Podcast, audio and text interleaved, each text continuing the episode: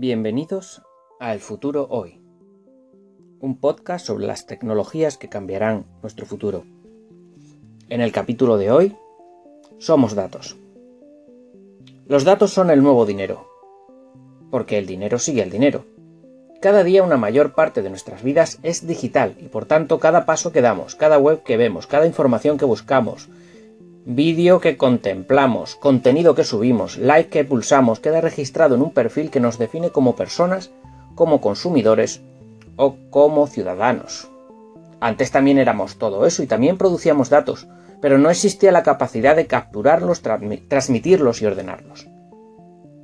Hace 160 años se transmitía el primer cable submarino cruzando el Atlántico y el al propio mensaje se le llamaba así, un cable, 21 eh, palabras que tardaron 17 horas en llegar a su destino.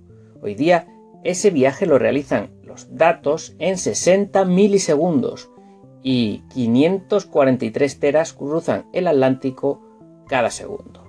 ¿Y cuál es el problema?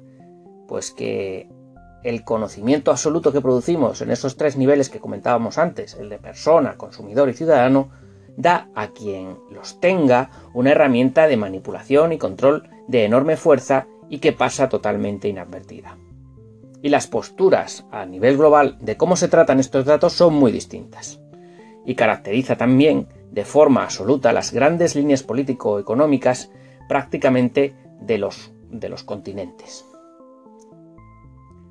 Cómo se tratan los datos es la manifestación máxima de la filosofía de poder imperante y al estar en un mundo totalmente globalizado existen injerencias de una u otras posturas en los restantes, aunque en esto no vamos a entrar porque estamos en un capítulo más bien de introducción. El principal impulsor de esta revalorización de los datos son las empresas estadounidenses, como siempre, líderes en todo lo que tengan que, en todo lo que tenga que ver con el marketing y la mercadotecnia. Los datos han sido el siguiente paso, el próximo nivel del marketing, y ha sido la materia prima para la construcción de los grandes de Internet o ya incluso de la nueva economía, como por ejemplo Google o Facebook, o incluso eh, la parte desconocida, que realmente eh, la parte conocida de Amazon es la punta del iceberg, la gran parte desconocida que hay debajo de Amazon también vive de los datos.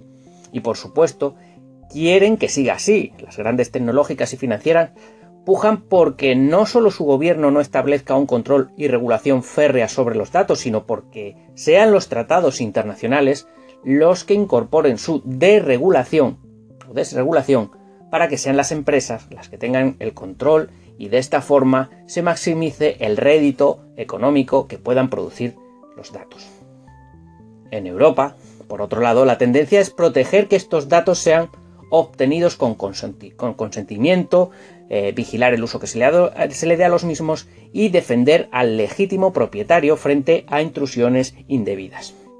De hecho, el 25 de mayo de 2018 entrará en vigor la nueva regulación europea sobre protección de datos, más estricta que la, que la existente hasta el momento, que era a nivel mundial la más estricta. De pasada, esto va a afectar a esas grandes corporaciones de Internet, eh, principalmente procedentes de Estados Unidos, como ya mencionamos, ya que se fortalece el control y la responsabilidad sobre la exportación de los datos obtenidas por estas empresas en territorio europeo. Quizá lo más significativo, y vamos, sin meterme a fondo en la, nueva normativa, es que se amplía lo que se puede considerar un dato de, carácter personal y se dan nuevos atributos para su defensa y además añade aspectos que la jurisprudencia reciente ha incorporado como el derecho al olvido. Muchas empresas que antes quedaban fuera de esta regulación ahora serán tenidas en cuenta como responsables en el extremo opuesto, eh, como responsables, perdón. En el extremo opuesto a esta postura está China, donde los datos pertenecen al Estado y estos sirven para el control de los ciudadanos. China se está convirtiendo cada vez más en la encarnación del gran hermano de Orwell, un Estado con una capacidad de vigilancia sin precedentes gracias a la tecnología, en la búsqueda no de ciudadanos o de consumidores, sino de súbditos. La culminación de este sistema es el sistema de crédito social, que va a vigilar la vida diaria de los ciudadanos y premiar a aquellos que cumplan con lo que el gobierno considera vida virtuosa, los va a premiar con el acceso a los servicios sociales que en otros países son comunes. Este sistema es una respuesta a la pérdida de confianza de la población china en el régimen. En 2016, de forma experimental, se empezó a aplicar en Shanghái recogiendo datos de 3.000 fuentes para calcular el crédito público de los ciudadanos. Si quieres un préstamo, deberías estar entre los muy buenos. Si estás entre los malos, no tendrás acceso al transporte público o a los servicios de empleo.